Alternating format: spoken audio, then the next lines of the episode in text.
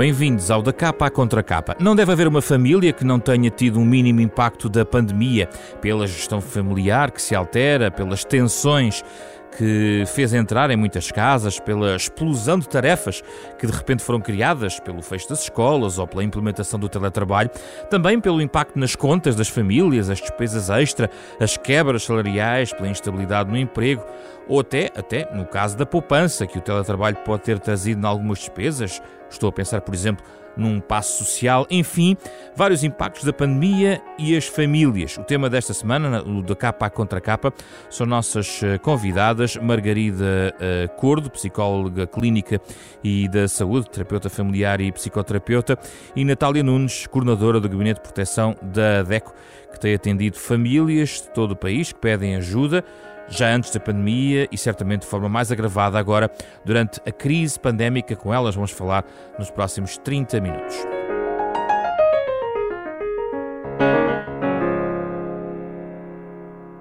Obrigado, Natália e Margarida, pela vossa disponibilidade. Estamos a ouvir-nos à distância, mas em boas condições.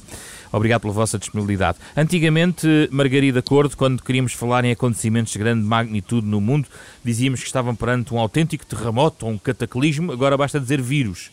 E uhum. o que é que há na literatura técnica que nos guie sobre o que pode ficar nas famílias depois deste, bom, cataclismo global que nos atingiu a todos? Bom, um, antes da literatura técnica, dizer-lhe que se calhar vale mesmo a pena uh, partilhar a experiência, até porque, objetivamente, a literatura técnica relativamente à situação concreta que estamos agora a atravessar está quase agora em simultâneo também a ser construída. O que eu quero dizer é que não há memória de nada nos tempos eh, passados próximos, eh, com um impacto tão significativo e tão grande eh, como isto que está efetivamente a acontecer. Agora, partindo de muitas coisas que já começam a ser escritas e investigadas e partindo também da experiência e dos pedidos de ajuda que todos vamos tendo, eu diria que podemos falar de, coisa, de algumas coisas boas e de bastantes coisas más digamos assim. É evidente que estamos perante circunstâncias, ou perante uma circunstância que é multifatorial, não é? Uh, pronto, e, e, o impacto que foi tendo e que está a ter depende também desses uh, múltiplos fatores. E quando eu digo multifatorial e falando especificamente das famílias, depende de, de imensas coisas. Primeiro, depende Uh, olha, uma coisa que toca a todos, que é o facto de termos sido, de certa forma, apanhados, desprevenidos de forma súbita.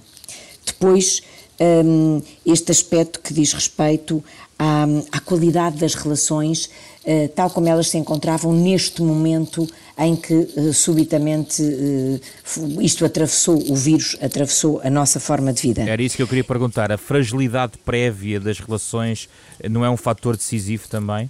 é um fator muito importante a ponto de ter havido de facto, agora aqui, já uh, nestes dois últimos meses, uma subida, nomeadamente, de pedidos de divórcio, não é? Portanto, uh, isso é, é, realmente muito importante. Como também é importante a dimensão das casas, como também é importante, olha, até os equipamentos eletrónicos de que as pessoas dispõem, porque nós estamos, enfim, se calhar muito bem mal habituados ao facto de irmos tendo aquilo de que precisamos. E, por exemplo, em relação às crianças que passaram a ter aulas eh, eh, virtuais, os pais que passaram a estar em teletrabalho. Eh, bom, tudo isto foram fatores e também as idades das crianças, não é? Porque uma coisa são as crianças mais pequenas que ficam muito confortavelmente em casa com os pais, outra coisa são os adolescentes em tempo de ser fundamental para eles estarem e conviverem com os amigos, não é?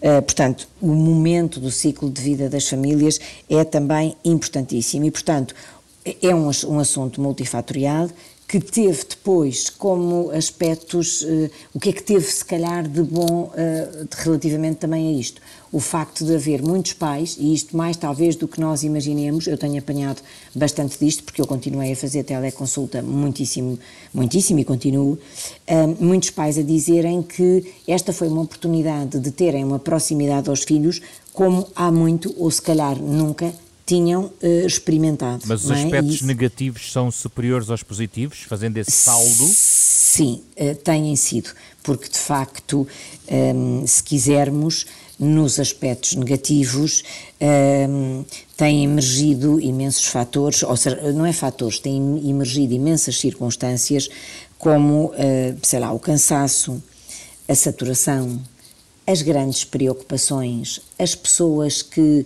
e quando eu digo as grandes preocupações, até com a satisfação das necessidades básicas, nomeadamente pessoas que viram suspensos os seus contratos de trabalho, e há famílias em que aconteceu isto com os dois elementos do casal a incerteza que, que, no fundo conduz ao medo, não é? A incerteza face ao futuro, uh, os sentimentos de perda, uh, a tristeza, o isolamento, um, até a falta de, de, de, expressão afetiva em algumas circunstâncias, uh, a perda de esperança. Portanto, isto tem sido, de facto, muito avassalador e eu diria que mais em número e em impacto do que propriamente aqueles aspectos positivos que também despertaram solidariedade, criatividade, etc., mas muito pesado, não é? Natália Nunes, as pessoas com, que, que têm pedido ajuda e, e, e, vamos acreditar que essa é a ponta de um iceberg provavelmente uh, é bastante maior, não conseguimos ter a noção hum, das situações eh, complicadas, mas essas serão provavelmente das mais graves tinham já também um histórico de fragilidade antes da pandemia. A pandemia acelerou a degradação da situação económica das famílias. Sim, eh, ainda que seja uma fragilidade que podemos dizer, uma fragilidade eh, financeira claro, uh, mas podemos dizer que ela uh, poderia ser ainda uh, pouco vincada, digamos assim.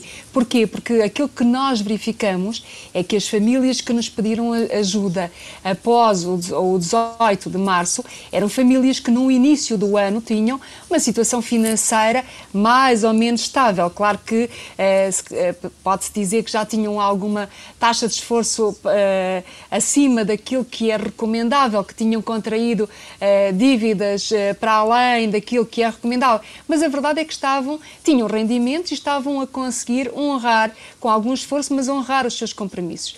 A verdade é que chegou a março e toda uh, a realidade que eles conheciam foi colocada em causa e deixaram de ter essa, essa capacidade.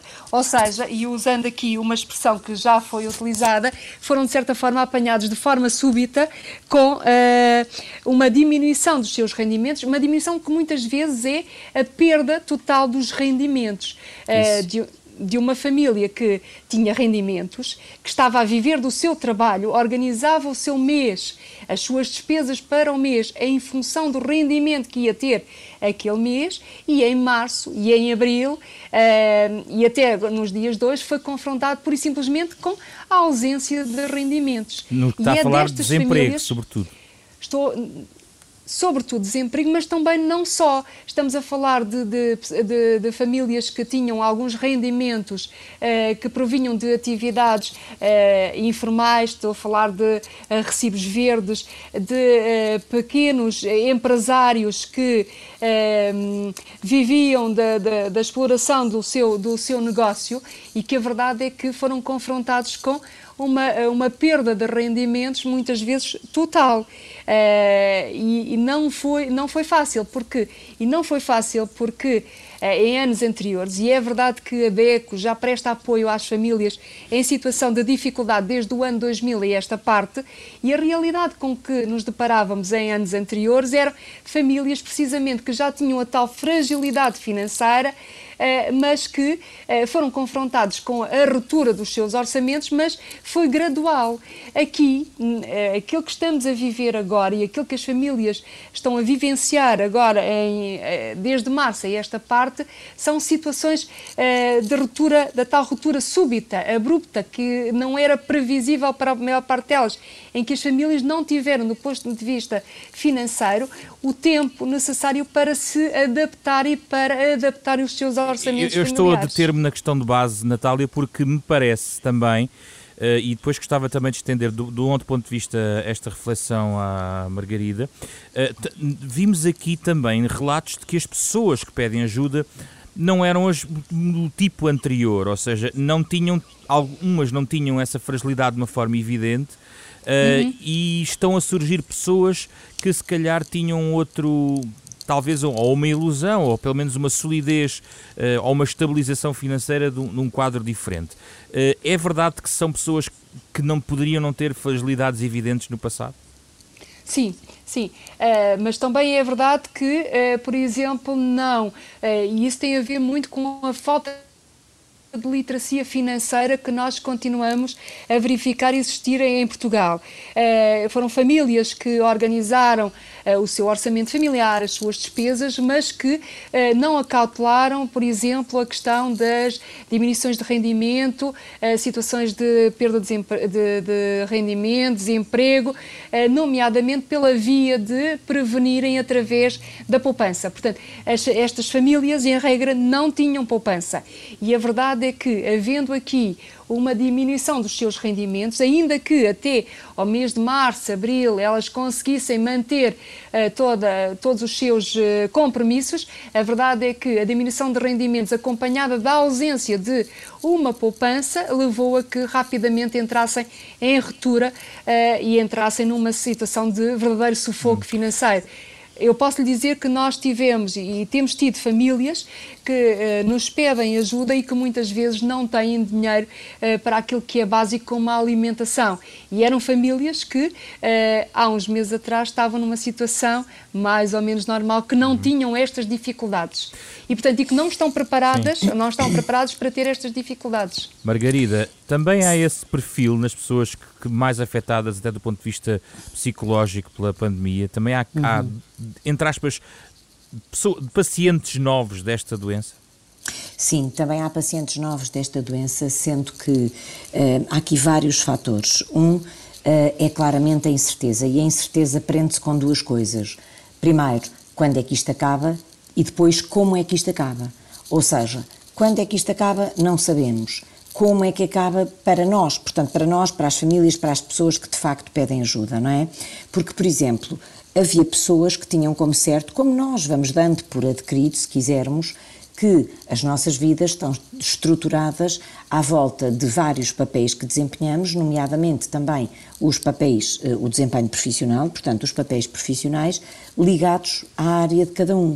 E é verdade que nós temos verificado que, eu já nem falo só das pessoas que a doutora Natália comentava, que foram as pessoas que não tinham reservas e que agora, neste momento, não têm nem dinheiro para comida. Eu falo, por exemplo, das pessoas que até podiam ter efetivamente eh, as suas poupanças e tudo mais, mas, por exemplo, que tinham toda a atividade direcionada para o turismo.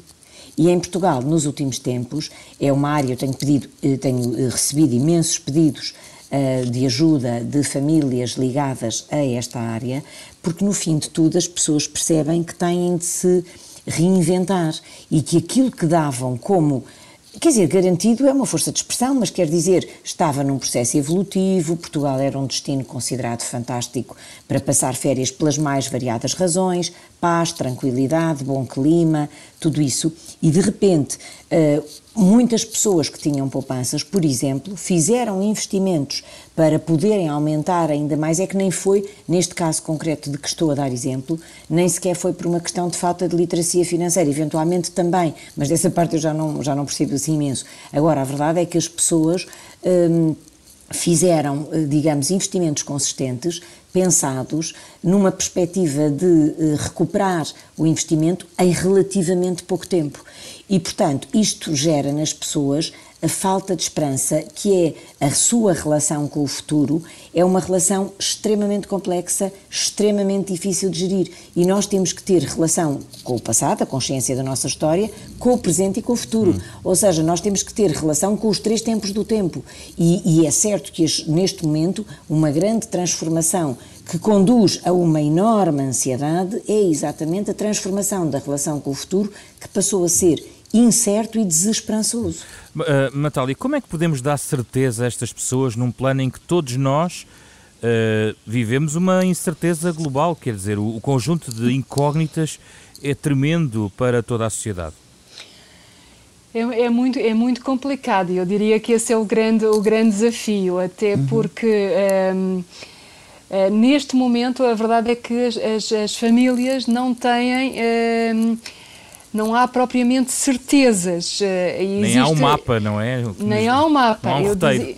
Não, eu diria que existe muita angústia, muita incerteza, e estou a falar do ponto de vista das, hum, da percepção financeira da, da, das famílias, da, das pessoas, até porque nós não nos podemos esquecer que, que as famílias, muitas eh, de nós eh, temos, hum, responsabilidades de crédito, créditos que acabam por ter aqui um peso decisivo, digamos assim, nos, nos nossos, nos nossos orçamentos e nas nossas preocupações. E a, e a verdade é que eh, essa é uma preocupação que está adiada, digamos assim, porque foram criadas leis que permitiram o adiamento da, do pagamento, e é apenas disso que estamos a falar, e de certa forma que aliviou aqui um bocadinho a preocupação da, das famílias, mas foi apenas um adiar, e foi um adiar até eh, março de 2021, mas apenas para o crédito à habitação. Eh, por exemplo, para os créditos pessoais, nós já vemos as famílias neste momento a contactarem a DEC muito preocupadas, porque podem ter que retomar o pagamento das prestações dos seus cartões de crédito, dos seus créditos pessoais já em setembro, eh, porque apenas se tem estado a adiar. Portanto, não se criam aqui eh, verdadeiramente eh, alternativas, não se dão ferramentas às, às famílias que permitam a tal alguma, alguma certeza. Não há, toda uma incerteza, mas eh, as certezas que nós temos é as famílias vão ter que começar a retomar os pagamentos, uh, independentemente delas terem ou não uh, rendimentos. Mas, Natália, as pessoas chegam ao pé de si e têm um caos nas suas contas e o que, o que muitas vezes fazem é tentar organizar soluções quer para pagamentos faseados, para renegociações, para consolidar alguns créditos. E quando todo esse processo é elaborado, há, há coisas que não podemos mudar e uma delas é temos uma dívida e temos um prazo para pagar. Se nós estabelecermos, se estas famílias virem um, um planeamento, um roteiro, alguém que lhes organize um pouco esta ideia, não é suficiente para até para as estabilizar e agora peço que entre um pouquinho no seu no campo da, da Margarida, elas não ficam mais estabilizadas e animicamente mais preparadas para tomarem conta das suas próprias finanças? Eu diria que sim, e, e posso lhe dizer que nós uh, fazemos muito mais do que isso porque quando as famílias nos batem à porta, eh, muitas vezes estão numa situação de verdadeiro desespero. Claro que elas não têm muitas vezes eh, dinheiro para pagar as prestações com crédito, mas muitas vezes elas também não têm dinheiro eh, para a tal alimentação, para pagar a fatura da água, da luz. E, portanto, a primeira ajuda que nós damos a essas famílias, e em conjunto com a família, é ela tentar perceber muito bem a situação financeira em que se encontra e vermos e tentarmos encontrar aqui uh, soluções uh, e respostas que existam, nomeadamente na rede social que nós temos, uh, para ajudar de imediato aquela, aquela família, porque muitas vezes ela precisa de uma ajuda imediata. Que muitas vezes é dada então pela tal, pelas estruturas da rede social. E o segundo momento é tentar ajudar a família a reequilibrar e a, Reequilibrar, sim, é a palavra correta, uh, o peso que as, uh, as prestações de crédito têm no seu orçamento familiar. É repensar-se também como família, no fundo, é isso. Exa exatamente, até porque esse é um dos grandes conselhos que, que damos às famílias e tentamos que elas o, o introduzam no seio da família, é aproveitar estes momentos para, em família, discutir a questão da, do dinheiro. Elas discutirem quais é que são as verdadeiras necessidades da, da, da família, envolvendo todos os elementos, uh, para que todos conheçam e discutam okay. o que é que é verdadeiramente então, essencial. Aqui entramos num ponto que me interessa uh, para a segunda parte da nossa conversa, que é olhar para ferramentas que quem nos escuta pode estar a, a, a, pensar neste e a rever, se calhar, em algumas destes pontos, e pode até nem estar numa situação tão grave, mas vê claramente riscos na sua situação e na situação de todos, tendo em conta a incerteza que vivemos. Margarida Cordo esta uhum. ideia de partilha em família dos problemas Sim. de cada um tanto serve para fazer as contas das despesas e das receitas ao fim do mês, mas também para, para o bem-estar mental de cada pessoa e da família em si, que é essencial num contexto em que a incerteza nós não dominamos os dados da incerteza. Claro. Uh, aqui várias coisas. Primeiro, uh, é importante nós termos a noção como é que é a qualidade, eh, eu estou a dizer assim em abstrato, não é? A qualidade das relações entre os diferentes elementos da família. Há famílias que são famílias muito conflituosas e, portanto, que têm muitas dificuldades em determinado tipo de debates. E nós conhecemos até alguma sabedoria popular que diz: casa onde não há pão, todos ralham e ninguém tem razão, não é? E, portanto, Uh, este é um assunto que é muito delicado, porquê? Porque nós estamos a falar de necessidades básicas. Quando estamos a falar de limitações eh, significativas, quase limite, uh, estamos a falar de necessidades básicas que, com muita probabilidade, não vão conseguir ser devidamente satisfeitas. Agora, se a família se reunir e a partilha é absolutamente fundamental. Aliás, costuma-se dizer que aquilo que não se partilha não existe. E, portanto, quando se partilha numa família, hum, está exatamente a tornar-se comum um tema, um âmbito, um conteúdo que deixa de ser só uma preocupação de alguns para passar a ser uma dedicação, se quisermos assim, de todos. E, portanto, o que é que é preciso aqui eh, trazer? Primeiro, com clareza, trazer os temas a debate e cada um ter a oportunidade de partilhar a forma como se preocupa com cada um desses temas. E se não puder e... fazer em família, Margarida? Olha, ao menos se não puderem fazer em família, pelo menos poder fazer em casal. Percebe? Um, quando estamos a falar de família, estamos a falar de casal e filhos. E se não, há sempre a possibilidade de pedir ajuda a um elemento exterior que possa ser ou uma figura significativa, porque é um amigo uh, especial, ou até um técnico. Uh, portanto, há, há, sempre aqui uh, várias saídas.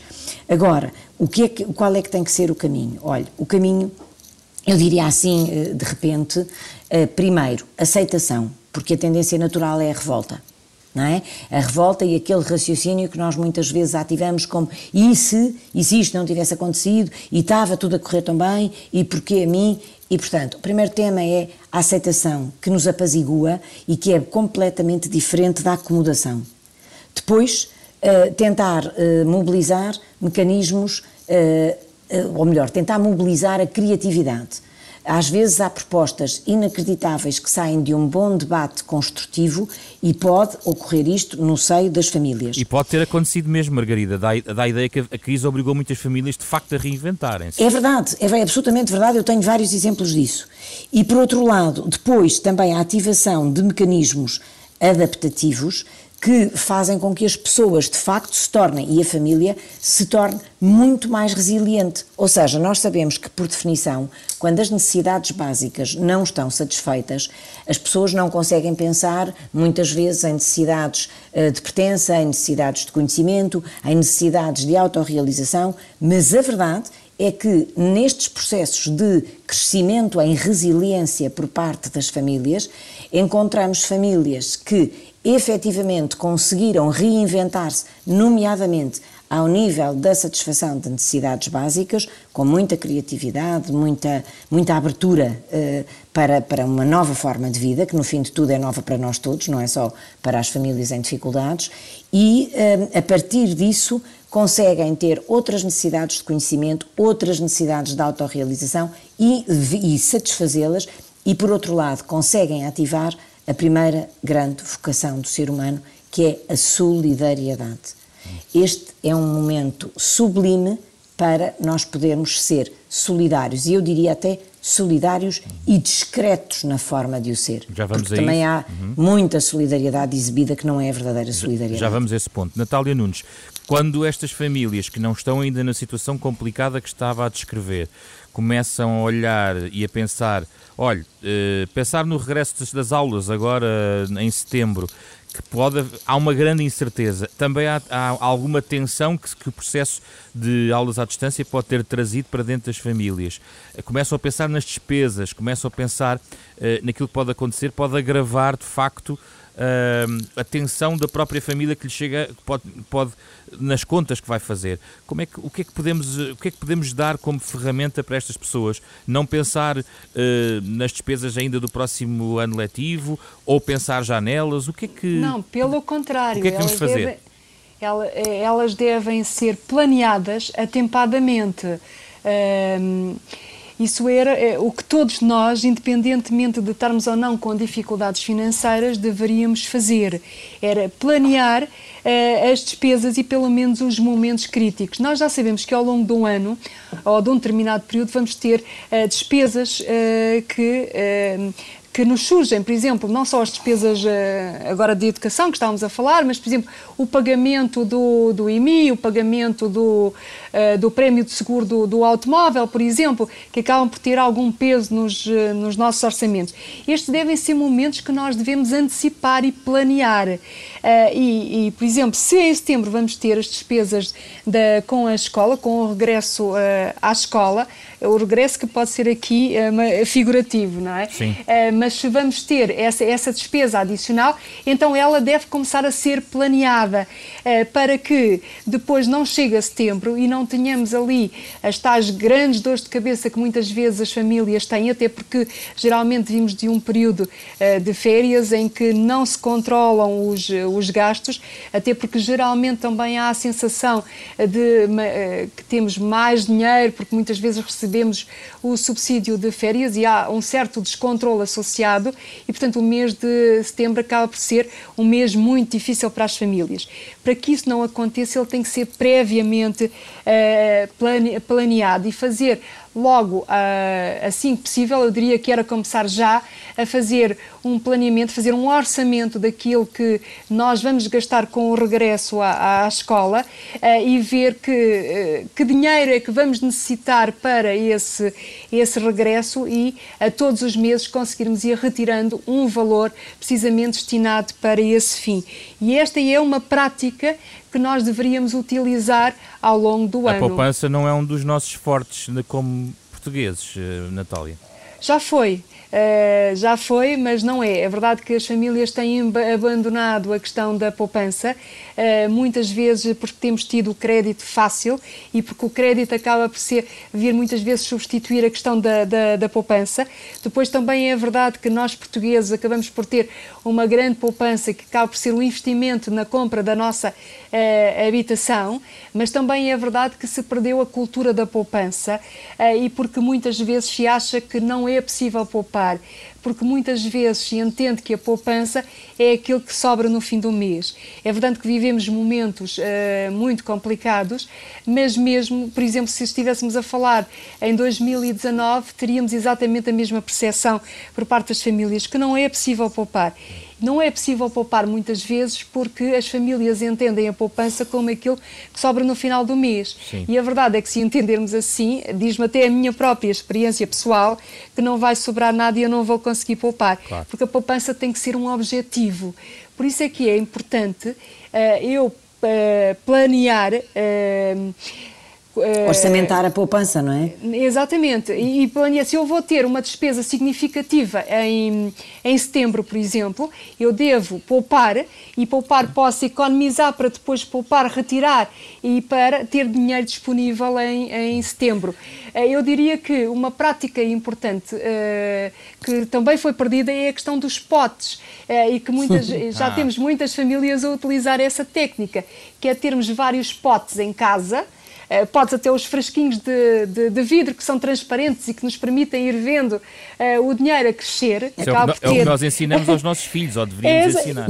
E era, e era aquilo que nós também deveríamos fazer. E nós deveríamos ter aqui um pote para as emergências, um fundo de emergência, que deveria representar 5 a 6 vezes o nosso rendimento mensal, mas deveríamos ter o tal pote também para a despesa adicional de setembro. Sim, eu queria falar, uh, Margarida, ainda desta questão dos filhos, porque Uh, houve, uma, houve, aqui um momento completamente anormal de, dos filhos em casa, uh, de uma sobreocupação digital da casa, uh, que agora eventualmente se poderá estar, a, digamos, a desconfinar.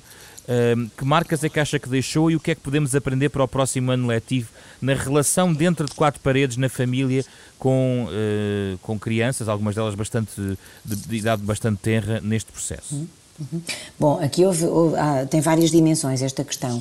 Uma delas é uh, as crianças que forem começar o primeiro ano uh, e que, se, se não começarem pessoalmente, vai ser muito complexo, porque a dimensão da socialização em tempo em que a exigência e a proposta, de facto, do seu percurso é uma aprendizagem objetiva de coisas absolutamente concretas, não é só aquela aprendizagem que se vai fazendo no que é pré-escolar, Uh, portanto, vai ser, vai ser mesmo muito difícil porque a dimensão socialização não vai lá estar. Depois há uma coisa que também é importante, que é, uh, tanto quanto possível, e daí que eu há bocadinho falasse da criatividade, tentar arranjar cantinhos para as crianças, ou seja, às vezes as dimensões das casas permitem pouco, mas tentar arranjar o cantinho para o estudo, o cantinho para brincar uh, e não ser, como eu vi muitas famílias uh, passarem por situações em que tudo se passava em cima da mesa da casa de jantar. Mas as Os casas às vezes são pequenas, Margarida. Eu sei, eu sei, eu sei, exatamente por isso é que eu digo, às vezes, quando eu falo de criatividade, é, por isso é que eu estava a dizer os cantinhos, percebe? É, é dentro do que é possível, dentro do realismo, mas tentar que as pessoas realmente não estejam umas em cima das outras. Aliás, vou-lhe dizer, eu tenho aprendido imensíssimo com a criatividade de algumas pessoas. Outro dia, uma paciente minha partilhava uma coisa que era. Um, desfazou ela e o marido, porque podiam fazer isto pelo tipo de trabalho que tinham. Desfasaram as horas de, de trabalho para poderem acompanhar os dois filhos uh, durante o tempo de estudo, para não estarem todos ao mesmo tempo. Uh, e, portanto, e esses, enfim, até tinham equipamentos eletrónicos suficientes, não é? Mas aí o, Mas, cas aí o casal tem que ter cuidado para não pagar as favas da atenção em excesso está. sobre os está. filhos, correto? Ora aí está, ora aí está, porque depois também as crianças acabam por perder a autonomia e por se acomodar, uh, o pai explica, a mãe explica, o pai faz, a mãe incentiva e, e portanto, uh, enfim, então aqui este, este tema que estamos aqui a debater daria para uh, falarmos de imensos cenários, assim, assim o Sim. tempo permitisse, para falarmos de imensos cenários, porque na verdade é mesmo complexo o que está, o que está a acontecer, porque as dependências em relação aos pais, a acomodação das crianças a uma eh, relação com o esforço que ficou muito debilitada, uh, o facto de um, ehm, outro dia alguém me descrevia uma situação altamente estressante que ela, em que ela estava a falar em inglês porque estava numa call qualquer para outro país da, da empresa dela, ao mesmo tempo o filho estava a ter uma aula de francês ou, de, de, ou a falar em francês e o filho estava a ter uma aula de inglês, eh, de inglês assim é que é, e portanto um, de facto o espaço a relação com as crianças, a relação, a atenção que é necessário dar aos casais, porque depois fica o cansaço, fica a não existência do casal só, enfim, o casal conjugal, não é? Que está assoberbado com todas as outras, uh, os outros desafios, os outros problemas, e portanto tem sido de facto uh, muito complicado, é multidimensional tudo aquilo que é preciso ser feito Sim. neste momento, e, uh, e temos que dar especial atenção não, e não, não esquecendo que a família é feita de casal, que é conjugal e parental, portanto, que desempenha o papel de pais e o papel de marido e mulher, e, um, e também o papel uh, uh, em relação à educação dos filhos e que as crianças também, em diferentes momentos, assim vão ter uh, diferentes desafios e não podem ficar mais dependentes dos pais do que aquilo que eram, ou seja, têm que crescer em autonomia. Uh, Natália, a criatividade enquanto não há, não há calamidade, ou seja, uh, aquilo que, que soluções mais criativas lhe passaram pelas mãos uh, para um, evitar descalabros financeiros, poupanças algo se calhar pouco comuns, se calhar algumas famílias não pagaram o passo social, ficaram em casa, mas, mas isso decorre da situação, mas há alguma ideia criativa que, ou, ou quatro ou cinco enfim, pistas uh, que possamos deixar aqui em relação às despesas que podem não ser feitas neste período? É, é, muito difícil eu estar-lhe a dizer, até porque depende muito das necessidades de, de cada família e da, da, circunstância em que cada família vive. Possivelmente as necessidades e aquilo que é necessário, por exemplo, numa família de uma grande cidade, não, há, não hão de ser as necessidades, por exemplo, de quem vive no, no, uh, no mundo rural, por exemplo. É extremamente difícil. Eu diria que este é um exercício que deve ser feito uh, pela, pela família e em família. Como já foi referido aqui bem, eh, muitas vezes há uma grande criatividade que sai das próprias famílias e, portanto, têm que ser elas, ou devem ser elas a fazer esse exercício. Aquilo que nós temos visto, ao contrário, é que quando surgem dificuldades financeiras, as famílias tendem a cortar e a reduzir, por exemplo, nas compras de supermercado. É uma das primeiras despesas que é reduzida por parte da, das famílias, eh, em que muitas vezes também as idas às farmácias acabam eh, por ter aqui eh, cortes. E isto são formas de que as famílias encontram de reduzir os seus, os seus gastos quando muitas vezes podem tentar ajustar alguns, alguns comportamentos para uh, reduzirem uh, alguns comportamentos e algumas atitudes para reduzir os seus encargos, nomeadamente com as faturas da água, da luz, ehm, com a fatura das, das telecomunicações. Uhum. Mas, de qualquer forma, é um exercício que deve ser feito em, em família. Claro que nós é que podemos sempre ajudar e encaminhar as famílias, e é assim que nós temos trabalhado ao longo dos anos.